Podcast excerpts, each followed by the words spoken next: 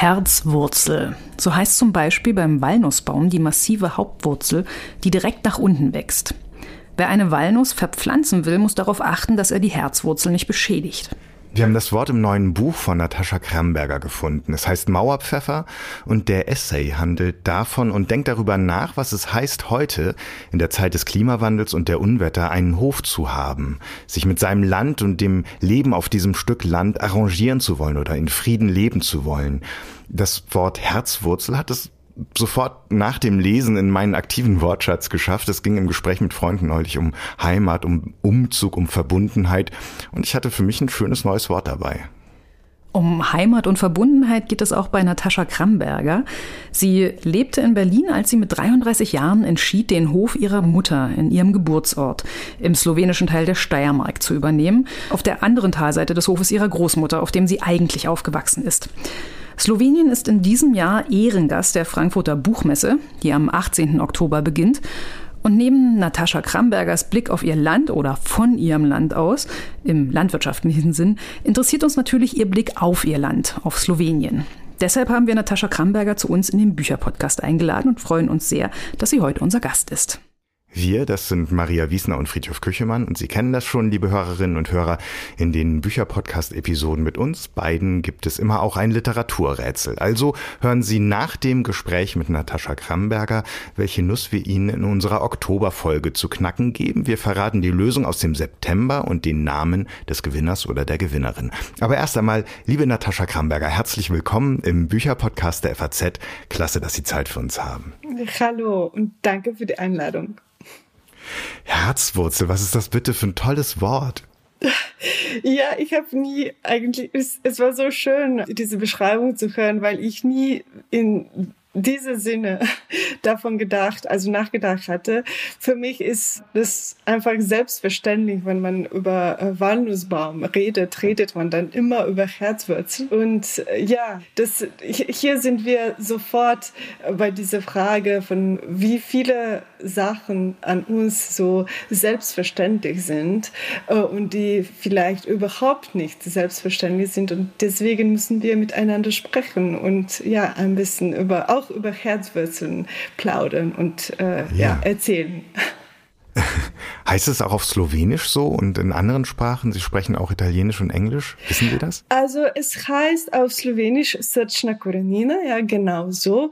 Und ehrlich zu sein, weiß ich nicht, wie das auf Italienisch heißt, ja. Aber werde mich jetzt sofort informieren.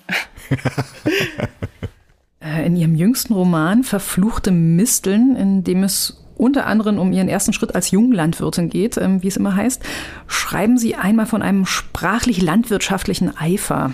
Entzündet sich so ein sprachlich-landwirtschaftlicher Eifer auch an Wörtern wie Herzwurzel oder an anderen? Ja, natürlich. Also es geht immer um, es ist lustig, wie wir eigentlich Worte lernen. Mit Wörtern lernen wir auch über so Landschaften und eigentlich, ja, Welten. Und zum Beispiel, ich spreche, ich, ich kenne sehr viele Wörter in, verbunden mit Meer, nur aus also in italienischer Sprache. Ich habe, ah. also ich weiß eigentlich nicht, wie solche Sachen auf Slowenisch heißen, weil ich in Slowenien immer mit den Bergen sind äh, und bin. Und wenn ich in Italien bin zum Beispiel, bin ich viel, viel öfter am Meer und da spreche ich auf Italienisch über ja, Fische und ja, Meerorganismen. Mhm. Und ich kenne sehr viele Wörter, also auf Deutsch oder in slowenischer Sprache, zum Beispiel viele Kräuter Kräuter und ja, Pflanzen, äh, die auf meinem Garten oder in meinem Obstgarten wachsen, kenne ich äh, also auf Slowenisch oder auf in diese ja, heimische, heimische Sprache, die man eigentlich also als Volkssprache nennen kann, vielleicht äh, eine dialektale Sprache. Und ja, ich denke, da gibt es immer verschiedene Sprachwörter, die wir irgendwie öffnen müssen, wenn wir über Sachen sprechen möchten.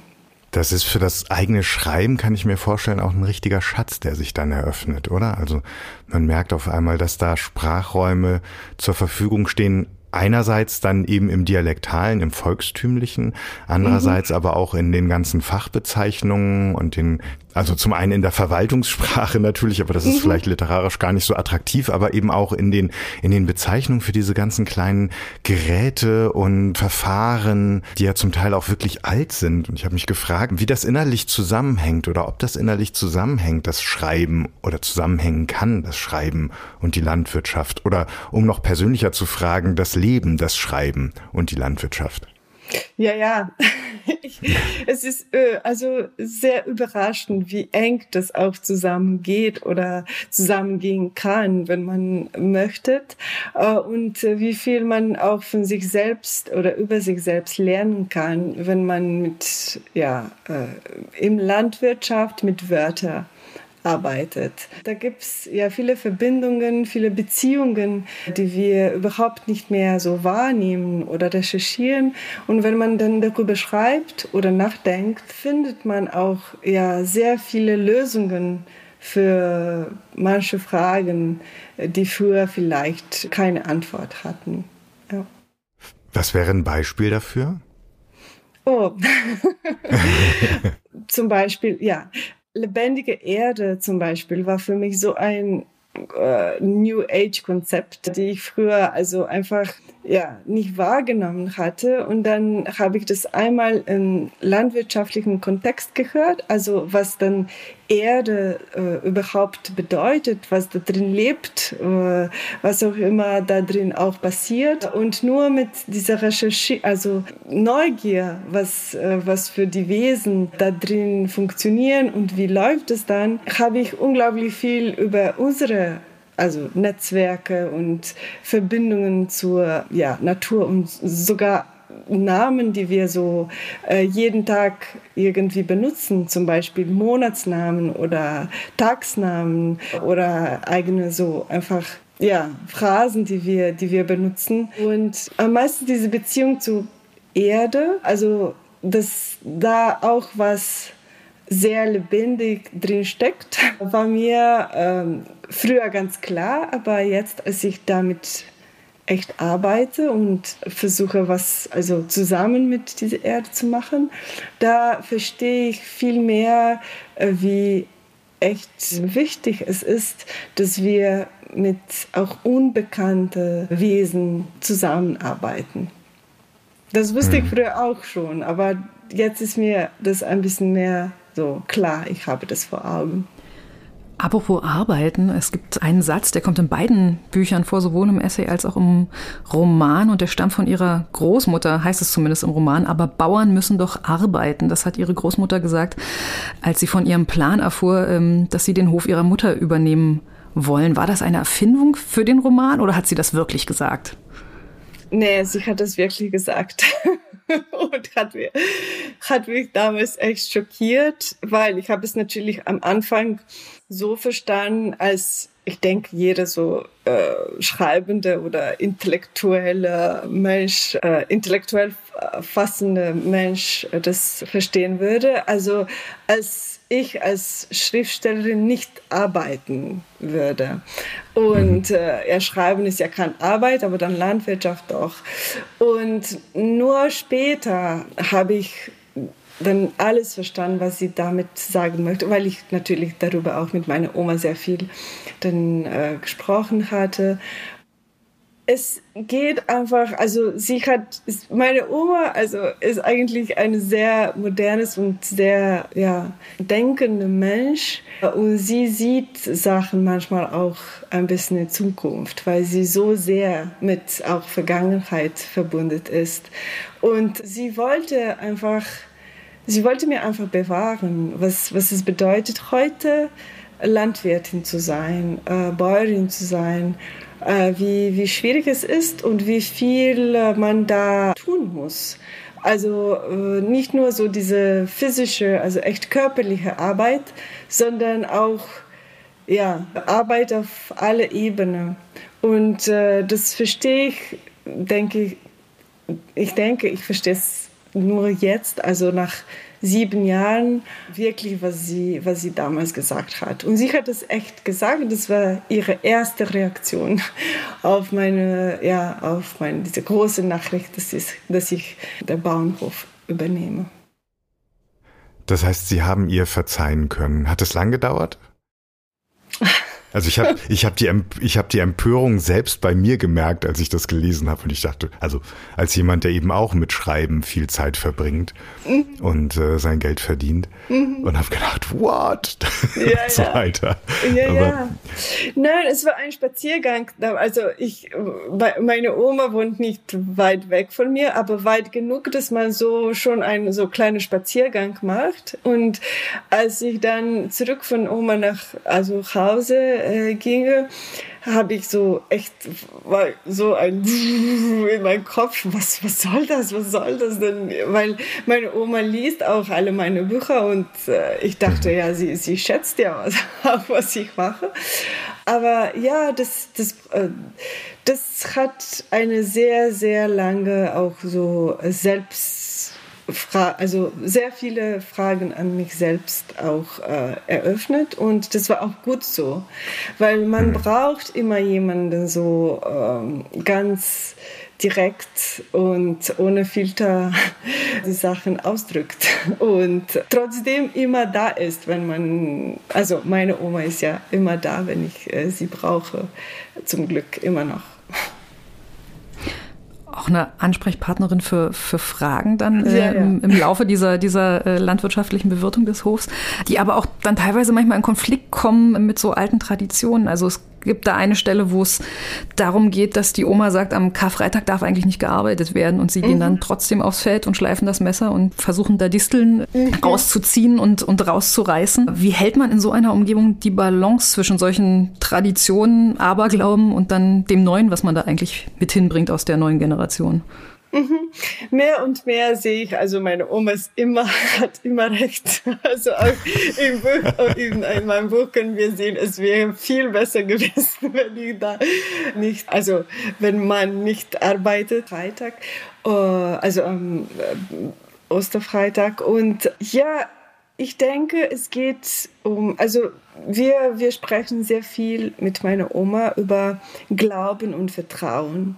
Und am Anfang war das für mich so ein, ein also ich konnte das echt nicht verstehen, warum an meine Oma und also für sie so wichtig war, an was zu glauben und in was zu vertrauen, also auch also irgendein Vertrauen zu haben. Und je weiter ich in meine Landwirtschaft gehe, je mehr ich verstehe, was für wichtige Konzepte das sind und wie, viel, wie sehr das auch in dieser Kooperation und Beobachtungen von Natur also wie, wie sie, wie sehr die verbunden sind. Weil man muss immer im Landwirtschaft, also gibt gibt es ja schon sehr viel Logik und sehr viel Kenntnis und sehr viel so Verstand. Aber äh, meistens jetzt in Klimakrise, also in Zeiten der Klimawende, sieht man echt, man funktioniert nicht mehr so immer mit Kopf. Man braucht auch sehr viel Intuition und auch manchmal macht man auch so verrückte Sachen, die man auch überhaupt nicht erklären kann. Man fühlt einfach, es ist richtig so. Und ich denke, diese, diese Beziehung zur Tradition in, ist in meinem Fall, also auch in meiner Beziehung zu meiner Oma, immer mehr eine Frage der echt so Respekt von was sie echt sehen kann und wie sehr sie und auch immer noch ihre Generation ist jetzt, sie ist jetzt äh, 88, also diese Generation, die wir so langsam auch verlieren, wie sehr in also ich spreche jetzt über europäische Generation, wie sehr die noch mit Natur echt kommunizieren könnten und wie wenig wir, also die Generationen danach das können. Und ja, ich sehe immer eine sehr große Verbindung zwischen meiner Generation und Generation meiner Oma. Also auch viele ökologische Landwirtinnen, die ich kenne, funktionieren ganz also sehr nah an, wie unsere Opas und Omas funktionierten, in, also sehr viele Jahren, vor sehr vielen Jahren. Und da gibt es aber ein sehr, sehr großes Unterschied zwischen Generationen meiner Eltern, die, also hm. diese Generation von Technik, Technologie, Chemie und so weiter, diese Entwicklungsgeneration ist.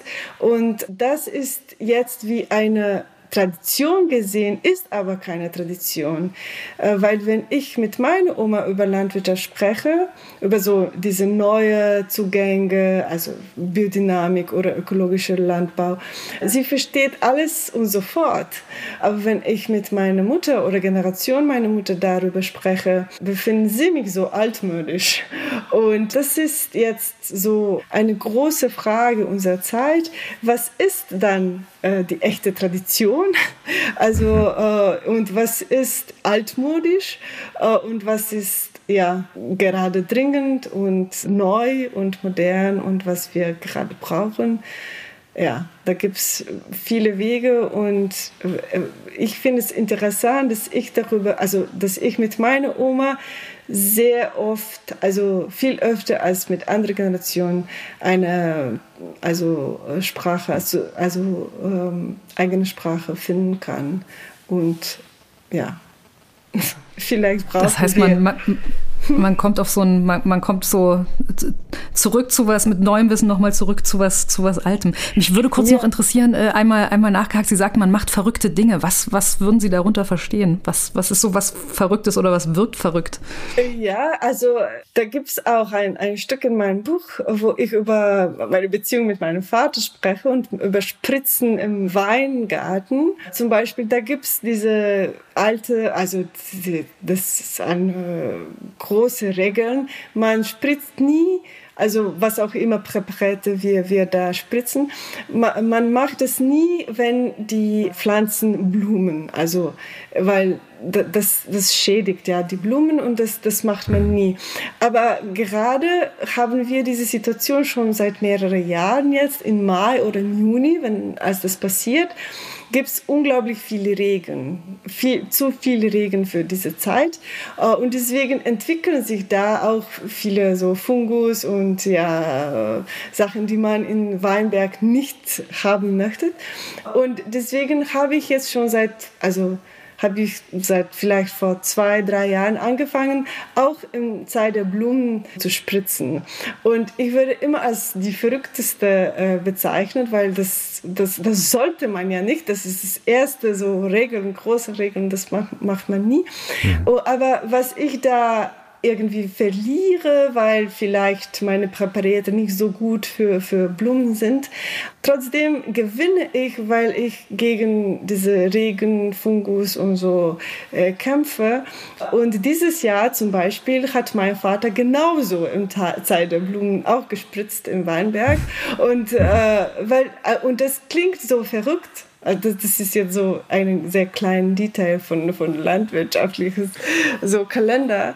Aber irgendwie muss man auch ein bisschen mit Intuition wirken und verstehen, dass die alten Regeln immer wieder an, ja, auch alte Zeiten, also wenn wir so eine neue, drastisch neue Situation haben, als die Zeit von Klimawandel ist, das ist eine ganz drastisch neue Situation, dann muss man auch anders, anders reagieren.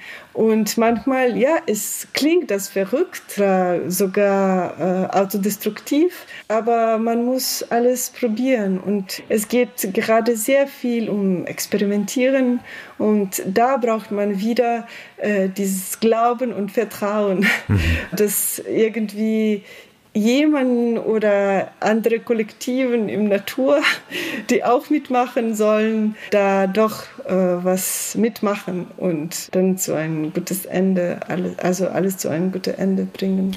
Und dabei braucht man dieses alte Wissen und gleichzeitig die Bereitschaft, sich über dieses alte Wissen hinwegzusetzen und zu einem neuen Arrangement zu kommen, weil ja so vieles in Bewegung ist. Ja. Also dieses, das Verhältnis zur Natur neu einstellen, neu mhm. justieren oder sowas.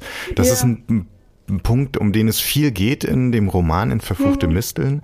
Einerseits auf dem Hof in Slowenien, aber auch auf der Baustelle vor ihrem Haus in Berlin, auf der vorher Bäume standen und die wurden dann gefällt, um für einen großen deutschen Publikumsverlag ähm, ein äh, neues äh, Berliner Domizil bauen zu können. Ähm, diese Teile in Slowenien, die sind voller Entmutigungen, ist mir aufgefallen, weil mhm. die neuen Pflanzungen von Tieren zerstört werden oder sonst was nicht klappt, durch die unglaublichsten bürokratischen Hürden und Vorgaben, aber eben ganz stark auch durch Bemerkungen wie die der Großmutter oder die anderer Bauern oder der Nachbarn. Das wird nichts oder mhm. das kannst du vergessen oder so immer wieder. War mhm. das wirklich so? Ja, und ich bin so froh, dass es vorbei ist. so, ähm, äh, als ich, also dieses Buch, ich hatte auch ein bisschen Glück in Unglück, weil äh, ich hatte schon Vereinbarungen für dieses Buch gehabt und ich musste was schreiben, äh, obwohl ich damals auch nie so viel Zeit hatte für, für Schreiben. Und ich war ja ganz am Anfang von meiner Landwirtschaft schaffen. Und ich hatte am meisten, also was ich echt viel hatte, waren die Zweifel und keine mhm. so klare Idee, wie und was ich machen sollte. Äh, und ich bin froh, dass ich damals dieses Buch geschrieben hatte, weil sonst hätte ich alles vergessen. Also wie, wie, wie viele, also äh, was auch immer noch schief laufen kann.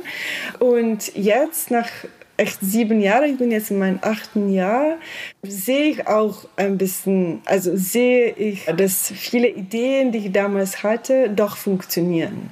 Damals war ich mir noch nicht sicher, damals hatte ich nur so eine Intuition oder ich wusste, was ich, so, ich hatte eine Vorstellung, was ich machen möchte, aber auch nicht so klar und dann hatte ich auch nie so Agrikultur oder was auch immer, Landwirtschaft oder Biologie oder was solche Sachen studiert. Ich war ja nur eine Autorin, äh, die mhm. irgendwas versuchte. Und jetzt, also weiß ich schon, also es ist, es ist natürlich nie einfach, aber zum Glück äh, sind jetzt diese ersten sieben Jahre vorbei und ich sehe meine Bäume wachsen und da gibt's da gibt's was drauf und ähm, ja irgendwie habe ich viel mehr ja Vertrauen und Glauben. Sie hatten schon gesagt, die Herausforderung ist aber vor allen Dingen der Klimawandel und dass einfach neue Regeln gelten. Das ist ein ganz großes Thema in dem mhm. Essay auf den 120 Seiten etwa von Mauerpfeffer. Ähm, da geht es immer wieder um die Folgen des Klimawandels, die den Hof treffen, sterbende uralte Bäume, eben dieses Wissen, dass der ganze Kalender, der bäuerliche Kalender aus dem Rhythmus geraten ist. Das plötzlich treffen Unwetter ein. Die Flut, die Anfang August ähm, Slowenien so hart getroffen hat, die auch durch in ganz Europa durch die Nachrichten mhm. ging, die war lokal gesehen nicht mal das Schlimmste, was äh, Ihnen und den äh, Leuten im Tal passiert ist. Was heißt das für Sie und Ihr Verhältnis zu Ihrem Hof und was heißt das für die Bäuerinnen und die anderen Bauern im Tal, die von der Landwirtschaft gelebt haben und, und weiterleben wollen? Ja. Diese Veränderung. Es, ja, es war zuerst, also muss ich sagen, es war eine echt katastrophale Saison ein sehr, sehr harter Sommer. Und wir alle sind immer noch irgendwie, ja, voll von Schmerzen überall, also physisch und psychisch und auch emotional, weil das war einfach echt sehr viel und sehr viel auf so zusammen und auf einmal.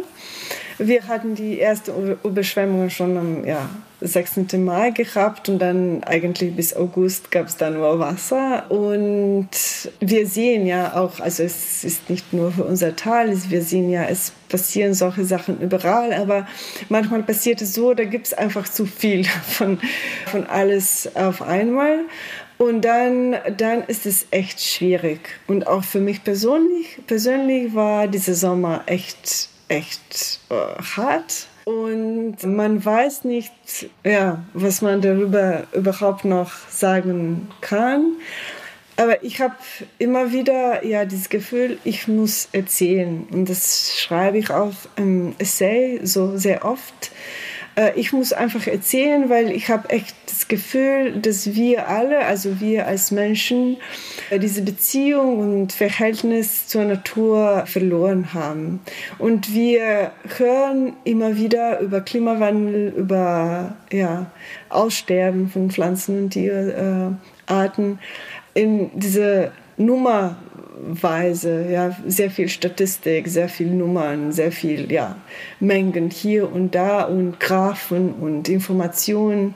Aber das ist manchmal einfach, un, also man kann sich nicht echt vorstellen, was alle diese Nummern bedeuten.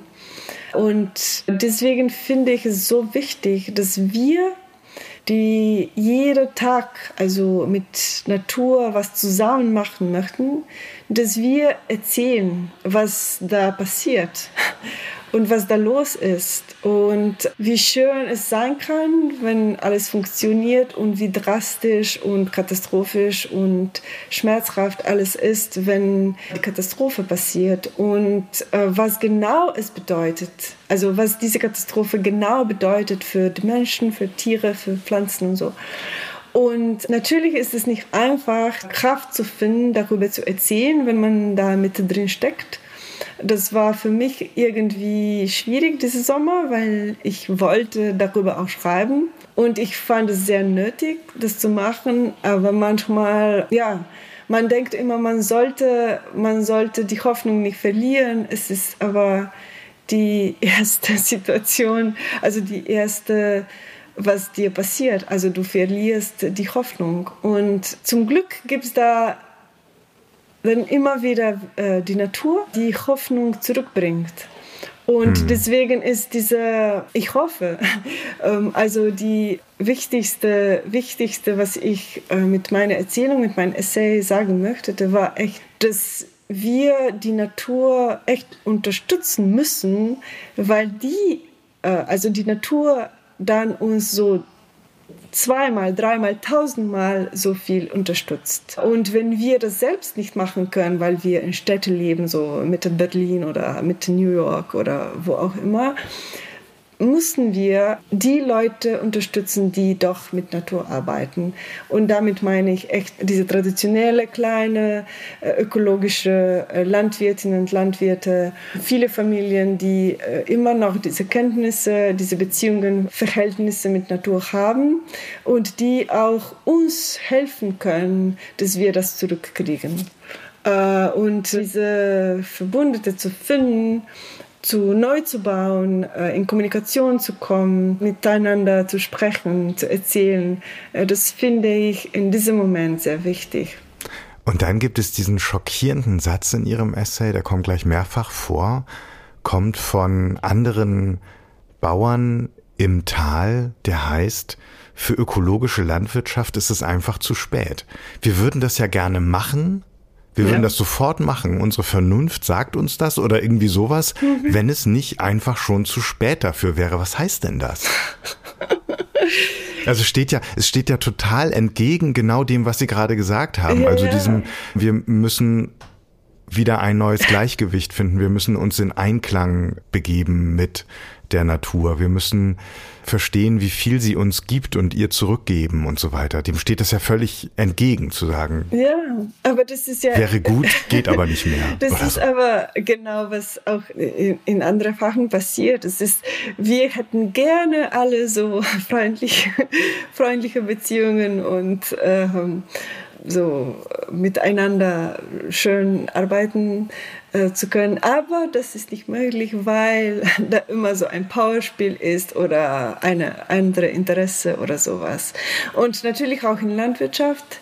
Äh, am meisten in Landwirtschaft ist gerade so, und wir hören das immer wieder, dass da gibt es äh, ja diese industrielle Zugang zu Landwirtschaft und dieses Glauben, dass wir, wenn wir mit Natur zusammenarbeiten, dass wir dann ohne Nahrung bleiben und dass wir dann nichts zu essen haben quasi, weil wir zu viel sind, also zu viele Menschen auf die Erde, die müssen, die essen zu viel und äh, Natur selbst kann so viel Sachen nicht geben. Das ist natürlich also total. Aber diese Lüge, als auch diese, in meiner Meinung nach Lüge, für Öko ist es einfach zu spät, das ist einfach eine große Propaganda, mit denen wir uns entschuldigen, weil wir so viel Schlimmes auch in Landwirtschaft zur Natur machen. Und mhm. ja, also ich denke, ja, Agrarindustrie ist ja überall und es ist so groß und ist irgendwie in unsere Köpfe ja viel einfacher zu machen, als echt wieder ein Gleichgewicht zu finden, miteinander zu arbeiten, miteinander zu sprechen, wieder eine neue Beziehungen, also freundliche Beziehungen zu bauen. Das klingt schön, ne? Also freundliche Beziehungen, aber dann die zu bauen und wieder ein Gleichgewicht zu finden, das dauert und es braucht Zeit und es, es ist so viel einfacher, einfach mit so eine Spritze dazu gehen mit einem Pestizid oder mit einem Herbizid oder was auch immer. Und es funktioniert so schnell und man sieht sofort die Resultate. Und ich brauchte sieben Jahre, um Resultate auf meinem Hof zu sehen.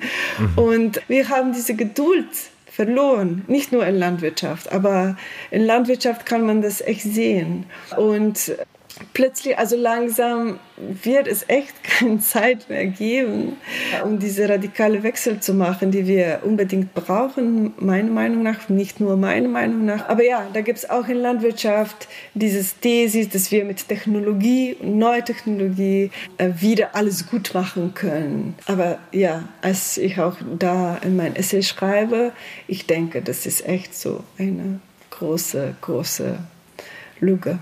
Ja. Hm. Gerade, gerade was Sie, was Sie ansprechen, ist, ist ja auch so ein bisschen gegen die großen Agrarkonzerne ähm, mhm. gerichtet mit der Technologie, ähm, große amerikanische Unternehmen, wo wir die Geschichten kennen, dass dann Saatgut gar nicht mehr aufgeht, das ver, mhm. ver, vergeben wird, also dass es so manipuliert ist, dass da auch gar keine Saat im nächsten Jahr kommen kann und sowas. Sie haben ein, ein ganz krasses Beispiel auch von einem benachbarten Bauern im, im Essay mit drin, der sagt, du kannst dir diese Spielereien leisten.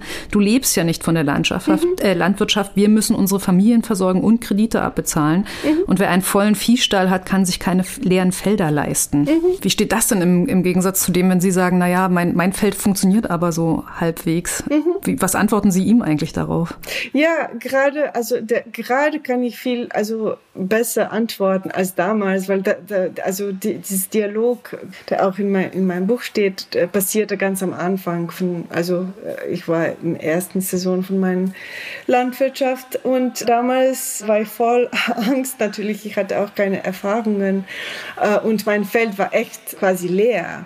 Und was ich heute sagen kann, ist, dass ja, also wenn wir wir für 10, 20, 30, 40 Jahre auf unser Feld nur mit Mineraldünnungen und Pestiziden und Herbiziden gearbeitet haben, dann natürlich können wir nicht erwarten, dass wir schon im ersten Jahr oder zweiten Jahr oder dritten Jahr mit unseren ökologischen Schaffens also diese große Produktionmengen haben können. Und deswegen brauchen wir eine Unterstützung von die Institutionen, die dazu gebracht hatten, dass wir so eine Situation Situation haben. Und das sind wir alle, ne? unsere Gesellschaften, die für echt, ja, seit 50er Jahren, 40er Jahren alles an Chemie und Technologie in Landwirtschaft irgendwie positioniert hatten. Und wir haben echt geglaubt, dass äh, wir es so machen sollten. Und sehr viele auch so finanzielle Unterstützungen und Förderungen würden dafür ausgezahlt für so große Stahlen, viele Kuren, also große Traktoren. Und jetzt befinden sich ja viele Landwirtinnen und Landwirte in dieser Situation, die sind einfach mittendrin und es ist unglaublich schwierig, einen Wechsel zu machen von ganz alleine. Das ist utopisch, das zu denken, dass sowas passieren kann, weil Landwirtschaft ist immer eine langsame und eine große ein Tier. Es, ist, es bewegt sich einfach unglaublich langsam. Und für für alles braucht man sehr viel Unterstützung und das, deswegen sage ich auch, ich rufe auch an, äh, an allen, die also da draußen sind, wir müssen alle Landwirtinnen und Landwirte unterstützen in diese, also in diese Wandel. Wir, wir müssen das zusammen schaffen, weil alleine können die das einfach natürlich nicht, weil die, ja, die haben Kredite, die haben jetzt, ich weiß es nicht, 100, 200, 300 Kopf von, von Tiere in, in, im Stall. Was, es ist wir sehen das jetzt auch zum Beispiel in Holland, wie, wie, wie, wie schwierig das ist, wenn die Stadt einfach sagt, okay, jetzt machen wir zu und goodbye. Es, es geht einfach nicht so. Wir, wir haben es zu, also zusammen bis hier gebracht, dass wir Landwirtschaft als Industrie sehen. Also müssen wir jetzt zusammen dafür äh, sorgen, dass wir das irgendwie anders machen. Und einfach zu erwarten, dass die Bauern das selbst machen und alleine machen, das funktioniert vielleicht in 5%, aber die anderen 95 bleiben die immer noch, bleiben die immer noch da, weil es ist einfach wahr, dass es es ist nicht einfach und es ist nicht schnell. Und ich sehe heute, ist, also heute ist mein Bauernhof ein Bauernhof, der funktioniert, der langsam auch Früchte gibt. Also ich habe ja also alle auch Obstgarten und so äh, neu, neu gepflanzt. Das dauert, das braucht Zeit. Aber jetzt sehe ich die Resultate. Jetzt sehe ich auch, was bedeutet, echt eine Biodiversität auf Bauernhof zu haben. Und ich weiß, dass ich, also allein von Landwirtschaft diese ersten sieben Jahre nie überleben könnte. Aber wenn ich eine Unterstützung hätte, eine so richtige Unterstützung, dann schon. Und wenn, wenn, wenn wir also alle, alle diese großen Landwirtinnen und Landwirte also sehen, bauen, also größere äh, Bauernhöfe, die können es ganz gut schaffen mit ein bisschen Unterstützung. Und hier spreche ich über ganz konkrete Sachen, ne, finanzielle Unterstützungen, aber auch Kenntnisse, äh, sehr, sehr viel so Vermittlungen von Erfahrungen und so weiter. Weil man, man hat natürlich Angst. Es ist nicht einfach. Und diese Unterstützung müssen wir irgendwie zusammen schaffen. Da gibt es sehr, sehr viele gute, gute Praxis schon überall in Europa. Und ja, man, könnte Hoffnung haben, aber da gibt es auch sehr, sehr viel, ähm, sehr viel Interesse auf die andere Seite. Mhm. Unterstützung ist und, und Zusammenarbeit ist ein ganz gutes Stichwort. Sie betreiben den Bauernhof ja auch nicht alleine, sondern der ist ja das, das Objekt eines Öko-Kunstkollektivs, Selena mhm. Centrala. Mhm. Wie haben Sie sich gefunden oder wie haben Sie die anderen Leute gefunden und was heißt das eigentlich für die Arbeit, die Sie sich da teilen? Mhm. Also auf Bauernhof, also bin ich dann damals gelandet in 2016, nicht alleine mit meinem Freund Daniele. Ohne ihm ich hätte ich das auch nie machen können. Und dann waren wir beiden so ja, äh, ohne Erfahrungen, aber nur mit sehr viel so theoretische Kenntnisse und Interesse. Und wir haben sofort verstanden, dass das schaffen wir selbst nie. Und wir haben dann damals versucht, so einen, einen Verein zusammenzubringen, den, der sich nicht nur mit Landwirtschaft, sondern auch mit Kunst und viele so interdisziplinäre Praxis irgendwie beschäftigt. Und äh, wir haben einfach angefangen, verschiedene Projekte zu machen mit Freundinnen und Freunden, die wir schon seit also immer kennen. Und von diesen ja, Zusammenarbeit verschiedene einzelne Projekte, also von, von Kunstprojekten bis zum ja, Recherchieren, Theorie, also ja, äh, viele Sachen, ist da so eine Gesellschaft entstanden, der so manchmal klein, manchmal sehr groß ist. Und das bedeutet natürlich, dass es für uns auch ein bisschen einfacher ist, all das zu machen und immer noch auch die anderen Sachen, die wir gern haben, gern machen, zum Beispiel schreiben oder erzählen, dass wir das äh, auch dafür äh, irgendwie Zeit finden. Welche Rolle spielt das Schreiben oder die literarische Reflexion dabei, Kurs zu halten in dem, was Sie auf Ihrem Hof oder was Sie mit, mit Ihrem Hof wollen? Mhm. Es ist, ich habe, ich hatte immer so dieses Gefühl, ich bin nicht gut genug, bin nicht so eine gute Bäuerin, weil ich, also so nicht so lange das mache oder treibe. Ich bin nicht da geboren oder sowas. Ich habe das nicht studiert, aber ich habe dann sehr schnell verstanden, dass ich mit dieser künstlerischen Denken, Kreativität und Intuition vielleicht manchmal auch so mutiger Entscheidungen mache die ich sonst machen hätte, also würde. Und dass so diese künstlerische Denken auch aushelfen kann. Vielmals so, auch äh, mit Klimawandel und auch so, ja, mit äh, Fragen, was machen wir im Obstgarten oder mit, also verschiedene Sachen auf dem Bauernhof. Und dann haben wir auch verstanden, dass man irgendwie, also das Landwirtschaft oder äh, Landschaft so. Auch schön also auch ästhetisch, dass es für uns wichtig ist, dass wir auch die Sachen, die wir machen, auch schön finden, äh, dass es Lust, dass es uns äh, Lust macht, dass wir ja sehr viel Freude haben, äh, dass wir singen, dass wir tanzen, dass wir auch malen. Und wenn wir dann zurückgucken, dann können wir auch sehen, Landwirtschaft war immer so mit Kreativität verbunden und man macht die Sachen einfach besser und schöner, wenn man auch ein bisschen kreativ ist dabei. Und so haben wir unser, unser Bauernhof irgendwie eine Plattform konstruiert, eine offene Plattform, wo Leute einfach vorbeikommen können, auch was mitmachen können, auch die eigenen Ideen entwickeln können, weil wir finden es wichtig, heutzutage so einen Platz zu haben, wo man echt in Kontakt mit Natur kommen kann, auch wenn man selbst vielleicht nicht diese Möglichkeit also hat, zum Beispiel einen Bauernhof zu kaufen oder zu haben oder zu mieten oder da zu leben oder man möchte auch nicht und kommt vielleicht für zwei, drei Wochen einfach zu uns von einem Staat oder so. Wir finden es wichtig für ja, diese Kommunikationsrolle und äh, einmal da, dazwischen habe ich verstanden, vielleicht bin ich so eine Bäuerin, äh, die Bäuerin-Erzählerin. Und das ist jetzt so äh, irgendwie eine Rolle, die ich äh, weiterbringe. Für alle, die nicht auf den Hof kommen können, aber trotzdem ein bisschen wissen wollen, was das für Kreativität ist, die da so entsteht, haben wir jetzt eine kleine Kostprobe. Wir bitten unsere Gäste ja immer, einen kleinen Teil aus dem Buch, eine kleine Stelle vorzulesen. Ähm, in, an der Stelle, die Sie ausgesucht haben, kehren wir nochmal zu der Herzwurzel mhm. zurück und kommen auch ein bisschen auf den Titel Ihres Essays zu sprechen. Gibt es sonst noch etwas, was die Hörerinnen und Hörer vorher wissen müssen, um die Stelle zu verstehen? Nee, ich denke, es geht schon einfach so. Okay. ja. Ein Walnussbaum hat eine zentrale Pfahlwurzel, die Herzwurzel. Sie sieht wie eine Möhre aus und wächst senkrecht in den Boden. Schon beim einem einjährigen Baum kann die Herzwurzel mehr als anderthalb Meter lang sein. Mit der Herzwurzel verankert sich der Walnussbaum in die Tiefe und pumpt dort aus Wasser, Nährstoffe und die Formationen aus dem Untergrund in die Krone. Möchte man so einen Baum erfolgreich umpflanzen, darf man beim Ausgraben die Herzwurzel nicht beschädigen.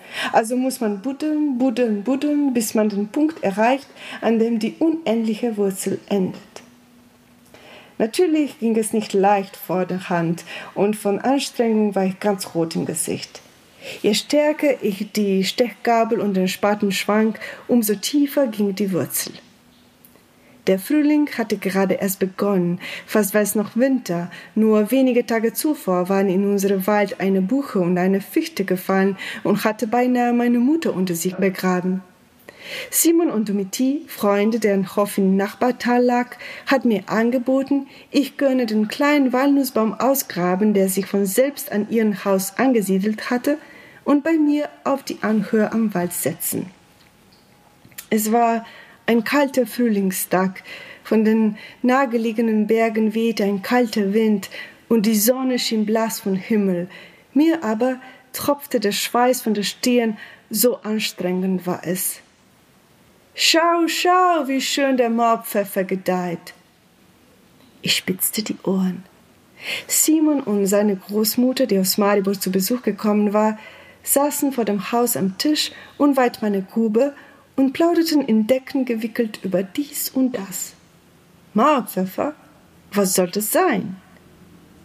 Es lag nicht nur an meiner Neugier, Ich brauchte unbedingt eine Pause von Buddeln. Diese schöne Blume da. Simons Großmutter zeigte mit dem Finger auf das Fensterbrett mit dem Blumenkasten. Obwohl es fach noch Winter war, war das Grün im Kasten üppig und überschäumend, so dass das Fenster und gleich das ganze Haus vor Leben und grünen Lebenssaft nur so basten. Das ist aber kein Mauerpfeffer, sagte Simon und sog im selben Atemzug, das tat er immer, deshalb nannten wir ihn gerne Professor, aus seinem geheimen Wortschatz eine Reihe lateinischer Namen für Topfpflanzen, Wildblumen, immergrüne Stauden und einjährige Pflanzen, die ihren Eigenschaften nach dem volkstümlichen Namen entsprechen können, den seine Großmutter gewählt hatte. Er beharrte darauf, dass die Topfpflanzen aus dem Fensterbrett nicht das war, wovon die Großmutter behauptete, dass es das ist, und bot immer weitere Möglichkeiten an. Während er Slowenisch und Latein sprach, antwortete die Großmutter auf volkstümlich. Ach so, das ist das Theresienkraut. Nein, nein, das ist eine Fetthenne. Und die andere, das ist eine Apfelschaukel. Es war reizend mit anzusehen, wie sie sich immer weiter zu einem Knäuel verwickelten, aus dem es keinen Ausweg gab, denn seine Fäden führten zum Beginn der Zeit und in alle Richtungen der Erde, auf Inseln, in Täler der Tränen und jenseits der alle Pässe des Todes, hinter die sieben Berge und die sieben Meere. Das Knäuel verwickelte und verwickelte und verknottete und verstrickte sich immer weiter, und am welchen Ende auch immer sie es zu fassen versuchten, Sie gerieten immerzu in eine Zwickmühle. Für dasselbe Kraut hatten sie tausende verschiedene Namen und jeder einzelne Name war der richtige. Denn all diese Namen, die umgangssprachlichen, volkstümlichen, dialektalen, lustigen, poetischen, drohenden, erinnernden, erzählenden, groben, leckeren, heiklen, klaren, zeugen von einem einzigen, derselben und unverwechselbaren Überlieferung unserer Erde, der Kunst des Überlebens, des edlen und fruchtbaren, widerspenstigen und kämpferischen, des einen, gemeinsamen, ganzheitlichen, ganzheitlichen. Mauerpfeffer. Wohin auch immer wir auf dieser Welt gehen, wo immer wir auch laden mögen. Immer werden wir an irgendeiner Ecke der Häuser, Höfe oder Gärten, zwischen Gesichtern, zwischen Berührungen, zwischen Fingern, zwischen Umarmungen, dort, wo Briefe oder Familiengeheimnisse aufbewahrt werden, am Fuße von Alleen oder auf den Kuppen verwilderten Felder, in der Morgendämmerungen oder im Ruf der Eule, der die Nacht ankündigt, auf die Namen von Kräutern, die Namen von Orten, die Namen von Kreuzungen oder die Namen von Wasserläufen stoßen, die ohne den Statten eines Zweifels von den Menschen vor uns, unseren Vorfahren, zeugen, die durch die Jahrhunderte immer und überall ihre Augen und Herzen und Arme öffneten, die Morgen beobachteten und aufmerksam die Abende verfolgten und die Natur so benannten, wie die Natur ihnen von sich selbst erzählte. Vielen Dank. Muss man der Natur also eigentlich nur zuhören? Geht es darum? Und na, also schon klar, dass das Wörtchen nur bei nur zuhören ziemlich lächerlich ist, weil es sehr viel mehr ist als nur. Ja, und weil es ist nicht nur, nicht nur, nur, nicht nur das, sondern äh, es geht um die Natur auch sprechen zu lassen, mhm. ein Wort zu geben. Verändert sich Ihr Blick auf Ihr Land als Bäuerin landwirtschaftlich gesehen, je nachdem, ob Sie von Berlin oder von Ihrem Hof aus darauf blicken? Ja, natürlich. Natürlich, aber immer wenn ich dann in Berlin bin, äh, fühle ich mich wie Bäuerin. Und wenn ich in Juroskidol bin, äh, fühle ich mich als Schriftstellerin. Wie sieht das aus mit dem Blick auf Ihr, auf Ihr Heimatland, auf Slowenien? Verändert sich der, je nachdem, wo Sie gerade sind? Nein, weil irgendwie, ich denke, echt mit, wenn man mit so Erde arbeitet und wenn man so viel mit anderen Landwirtinnen und Landwirten spricht, als ich das gemacht hatte in der Vergangenheit und immer noch, dann fühlt man sich echt verbindet so überall irgendwie. Und ja, quasi bin ich so, fühle ich mich echt so, ja, nicht nur aus Slowenien, sagen wir. Hat sich Ihr Blick auf Ihr Land, auf Slowenien verändert dadurch, dass Slowenien jetzt als Ehrengast der Buchmesse eingeladen worden ist? Hat das was geändert? Nee. An dem, was Sie Ihr Selbstverständnis nennen könnten vielleicht? Mm, nee, also es ist, es ist natürlich schön, weil man viel mehr Möglichkeiten hat, auch darüber zu, also nachzudenken darüber zu sprechen. Zum Beispiel jetzt, wie es wir das machen. Aber ähm, ja, vielleicht bin ich dennoch mehr kritischer als sonst. Ich versuche immer so eine Distanz, eine Distanz zu haben äh, oder ganz, ganz nah zu kommen und da mehr Distanz zu haben. Und äh, so eine ja, so ein Mittelpunkt, das also so, so eine große Sache als auch Frankfurter Buchmesse ist, ist eine sehr, sehr schöne Möglichkeit, viel näher zu kommen, um die Sachen auch viel besser zu verstehen und vielleicht die auch in so einen großer Kontext zu bringen. Und das ist sehr gut auch für slowenische Literatur, weil wir sehen uns immer so klein und so ja ganz alleine da irgendwo. Äh, und jetzt haben wir diese schöne große Möglichkeit, auch uns äh, im Kontext von, also mit größeren Literaturen zu sehen, zu lesen. Und äh, ja, das, ich denke, das ist für also auch Kreativität, für Neukreativität, für alles, was noch kommt, sehr gut. Mhm. Slowenien ist ja noch gar nicht so lange äh, das Land, was es, was es heute ist. Ähm, 700 Jahre stand es unter der Herrschaft der Habsburger, dann war es ein Königreich kurz, dann später gehört es zur Sozialistischen Republik Jugoslawien ähm, und dann erst im Sommer 1991 die Unabhängigkeitserklärung.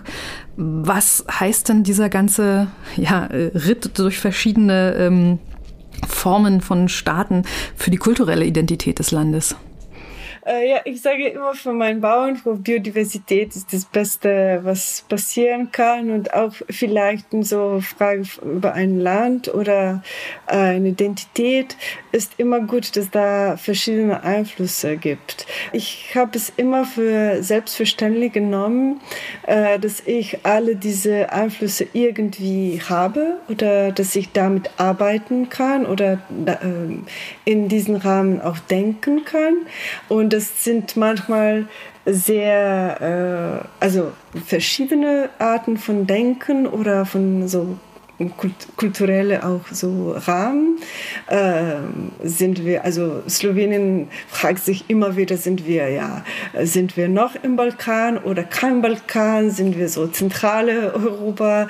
Äh, und äh, ich ich möchte hier auch keine Antwort geben, denn äh, ich finde genau das, was Sie gesagt hatten, alle diese Einflüsse sind hier sehr präsent. Man kann die finden, wenn man möchte, auch in sich selbst. Und äh, das finde ich irgendwie interessant und auch sehr wichtig, dass wir das jetzt als eine ja, Vergangenheit, äh, als ein Erbe hier haben in Ihrem persönlichen Zugang oder Ihrem persönlichen Kontakt zu diesem Erbe oder sagen wir in Ihrer, in Ihrer Lesebiografie, was war so das große Erlebnis, der große, vielleicht der erste, vielleicht der am weitesten, am längsten nachhallende Kontakt mit slowenischer Literatur für Sie, der Literatur Ihres Heimatlands? Hm. ähm, ja, also ich denke, das ist auch eine Sache von Schu also Curriculum in, in der Schule. Äh, ich habe es sehr lange für eine traurige, komplizierte äh, und sehr so frustrierende Land und Literatur gehalten. Also da gab es äh, ja sehr viel Poesie und sehr viel Gedichte oder Kurzgeschichten auch, die für mich sogar traumatisch waren von slowenischen Autoren. Ich denke, das passiert aber ein bisschen überall in, äh, in, äh, in Europa mit so äh, Schulcurriculum, dass man viel zu schnell, also zu bald liest, was vielleicht für Erwachsene noch also geschrieben war. Und erst als ich dann selbst auswählen konnte, was ich lesen möchte, Anfang meiner 20er zum Beispiel, ja, ungefähr, Ende, ja, äh, da habe ich auch äh, diese mehr äh, jugoslawische oder balkanische, sagen wir, Seele gefunden, äh, die auch voll von äh, Humor äh, und ja, diese Distanz zu sich, sich selbst ist. Das habe ich dann auch ähm, irgendwie mit vielen mit viele Frauen, schreibende Frauen aus, äh, aus meinem Land erst so gesehen. Denn ja, wie in vielen anderen Ländern auch, äh, gab es in meinen Junggelesen sehr viele männliche Autoren, diese Autorität. Autoritäten. Und jetzt äh, finde ich sehr, sehr lustige, äh, humorvolle, schöne Literaturen von meinen äh, Frauen, Kolleginnen und Kollegen, die ich ja, sehr schätze. In, Sie sagten gerade schon sehr poetisch, ähm, kommt in die Literatur oder kam in die Literatur Ihres Landes vor. Es gibt so ein paar sehr poetische Momente auch in, in Ihrem Essay und im Roman, wo man fast schon an magischen Realismus denken muss. Also so eine nickende Igelmutter, die, die so wissend äh, ihn, ihn zunickt. Das war aber wahr. und äh, schreiende Bäume. Das ist die, ja. ähm, Gibt es solche, gibt so, ein, so ein magisches Realismus-Element in der slowenischen Literatur? Gibt es da was Typisches oder ist das einfach typisch Ihrer Literatur? Ach, das weiß ich nicht. äh, aber da gibt's ja, da, da, solche Momente habe ich doch auch äh, in slowenischer Literatur gefunden. Da gibt's ja sehr viele unglaublich schöne Erzählungen, auch, auch Volkserzählungen. Äh, ich bin auch damit groß geworden. Also da, das habe ich in, in, äh, in letzter Frage ein bisschen vergessen, weil also ich denke, die größte und für mich das Wichtigste äh, Sache oder Erbe von so slowenische Literatur sind ja Erzählungen, also Volkserzählungen, äh, die immer ein bisschen magische sind. Da gibt es immer so ähm, was auch Skurriles oder was, äh, was Unbekanntes oder ja, ein bisschen auch ja, Geheimnisvolles. Und ähm, ich denke, da äh, nehme ich sehr viel einfach aus. Und äh, jede Region, äh, quasi jeder, jeder Dorf hat, hat äh, unglaublich viele eigene äh, Erzählungen, Legenden. Ähm, und die finde ich echt sehr schön und sehr wichtig auch für meine literarische Entwicklung. Wir sind jetzt kurz vor der Frankfurter Buchmesse. Am Mittwoch, dem 18. Oktober, geht's los. Worauf freuen Sie sich mit Blick auf den Ehrengastauftritt Sloweniens hier in Frankfurt am meisten? Hm. Ich bin einfach, ja, ich freue mich echt, äh, alle zusammen da zu sehen, zuzuhören. Ich denke, das wird echt so ein tolles, tolles Event. Da gibt es eine sehr, sehr große äh, und wunderbare Diversität wieder, also äh, Vielfalt und ähm, man, man kann echt sehr, sehr viel äh, Schönes und Wichtiges äh, hören, zu sehen und ich freue mich einfach darauf. Ähm, ich bin hier in Slowenien, doch bin ich immer hier auf meinem Bauernhof in Juroskidol und jetzt fahre ich in das große Frankfurt und alle meine Kollegen aus anderen Städten von, aus Slowenien zu sehen, zu, also wiederzusehen und ich lade alle ganz herzlich ein. Ich denke, das wird ein echt äh, tolles Auftritt. Und da gibt es viel Poetisches, viel Magisches, viel Humorvolles, viel Seriöses. Und äh, ich freue mich darauf. Ja. Das wird bestimmt toll. Mhm.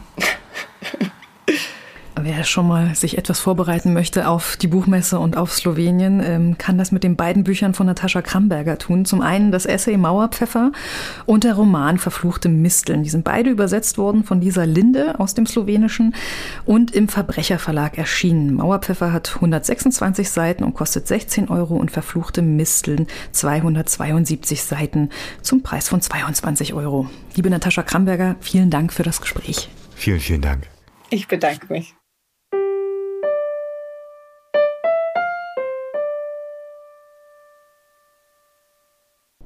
Tut uns leid, dass wir diesmal Zeitdruck mit dem Literaturrätsel gemacht haben, liebe Hörerinnen, liebe Hörer. Aber wir hatten Ihnen Natascha Kramberger unbedingt noch vor der Buchmesse vorstellen wollen. Jetzt ist der Oktober 2023 noch nicht einmal halb rum und schon gibt es ein neues Rätsel. Schon wieder eine Nebenfigur zu erraten oder wiederzuerkennen, aus deren Sicht Timmern Spreckelsen die Geschichte eines Werks erzählt. Wie immer mit allen möglichen Einschränkungen. Diesmal liest Friedhoff Ihnen das vor. Sie können teilnehmen, wenn Ihnen die Geschichte bekannt vorkommt. Und unter den richtigen Einsendungen verlosen wir wieder ein Buch. Im September-Rätsel haben wir Tove Janssons Kinderbuch Komet im Mumintal aus Schnüfferls Sicht kennengelernt. Zu gewinnen gab es ein Exemplar von Mohammed Shukris Lebenserinnerung Zeit der Fehler aus der unvergesslichen anderen Bibliothek, der wir auch diesmal herzlich danken. Gewonnen hat Dorothee Thiele. Herzlichen Glückwunsch. Und diesmal Vielleicht gewinnen ja Sie beim Literaturrätsel vom Oktober 2023. Um welches Werk und welche Figur soll es gehen? Ich traf sie, als ich mit dem Segelboot am Strand vorbeifuhr. Ihr Vater hatte das Ferienhaus ein Stück oberhalb der Bucht gemietet, ihre Mutter war schon ein paar Jahre tot und seine Freundin wohnte bei ihnen. Diese Freundin war nicht viel älter als seine Tochter, der ich in diesem Sommer am Mittelmeer das Segeln beibrachte und in die ich mich verliebte ehrlich verliebte. Ich war wohl der Einzige unter all denen, die in diesem traurigen Stück mitwirkten, der es ehrlich meinte. Ihr Vater stinkreich, flatterhaft. Seiner Freundin gab er den Laufpass, als eine alte Bekannte vorbeikam, die wie eine Gouvernante wirkte und die er dann plötzlich heiraten wollte. Dagegen hatte seine Tochter etwas. Sie war kurz zuvor meine Geliebte geworden, für mich hieß das, dass wir natürlich heiraten würden, und meinen Antrag hatte sie auch angenommen. Nun sollte ich ihren Vater und die Gouvernante auseinanderbringen, mit Hilfe seiner Ex, die ihn eifersüchtig machen sollte, und zwar mit mir. Ein komplizierter Plan, der sogar funktionierte. Die Gouvernante fuhr zornig ab und stürzte dann mit dem Auto die Klippen hinunter. Tragisch, natürlich. Nur meine Verlobte wollte danach nichts mehr von mir wissen. Heute denke ich, dass es besser so ist und ich unter diesen Menschen nichts zu suchen hatte. Dass sie das Ganze aufgeschrieben hat und jetzt zum Literaturstar geworden ist, ihre Sache. Wer spricht und aus welchem Buch erzählt er oder sie? Ahnen Sie es? Wissen Sie es? Dann ab auf die Seite www.fatz.net slash Literaturrätsel, Rätsel mit AE. Dort können Sie bis zum 10. November 2023 Ihre Lösung eintragen. Diesmal also sehr viel Zeit. Auf der Seite finden sich auch die Teilnahmebedingungen. Der Rechtsweg ist ausgeschlossen. Unter den richtigen Einsendungen zum Literaturrätsel aus dem Oktober 2023 verlosen wir ein Exemplar von Asfa Wossen Asserates neuem Buch Deutsch vom Scheitel bis zur Sohle. Der äthiopische Prinz kam im Sommer 1968 zum Studieren aus Addis Abeba nach Tübingen. Er blieb und geht nach mehr als 50 Jahren in Deutschland hiesigen Eigenheiten, Marotten und Klischees auf den Grund, ohne die eigenen Vorlieben auszusparen. Auch dieses Buch kommt aus der großzügigen anderen Bibliothek. Vielen, vielen Dank. Unser Quartett vom Bücherpodcast der FAZ, Kai Spanke, Paul Ingendey, Friedhof Küchemann und mich, erreichen Sie für Nachfragen, Anregungen, Kritik und Lob wie immer unter der E-Mail-Adresse bücher-podcast.faz.de. Bücher auch hier mit UE. Bei Instagram finden Sie uns als @fazbücher. Auch hier Bücher mit UE. In der kommenden Folge stellt Ihnen Kai Spanke hier im Bücherpodcast den Autor Thomas Ramge mit seinem Buch Wollt ihr ewig leben? Vom Fluch der Unsterblichkeit und Segen der Biotechnologie vor. Und dann dann kommt die Buchmesse. Und der Bücherpodcast kommt mit vielen, vielen Gesprächen vom FAZ-Stand, mit denen wir Ihnen, auch wenn Sie nicht in Frankfurt auf dem Messegelände sind, einen Eindruck vom Rummel dieser Tage vermitteln wollen. Für diesmal danken wir, Maria Wiesner und Friedhof Küchemann, Ihnen fürs Zuhören, liebe Hörerinnen und Hörer. Wir danken David Brucklacher und Kevin Gremmel für die Produktion und wir freuen uns auf unsere nächste Episode am 26. November. Bis dann.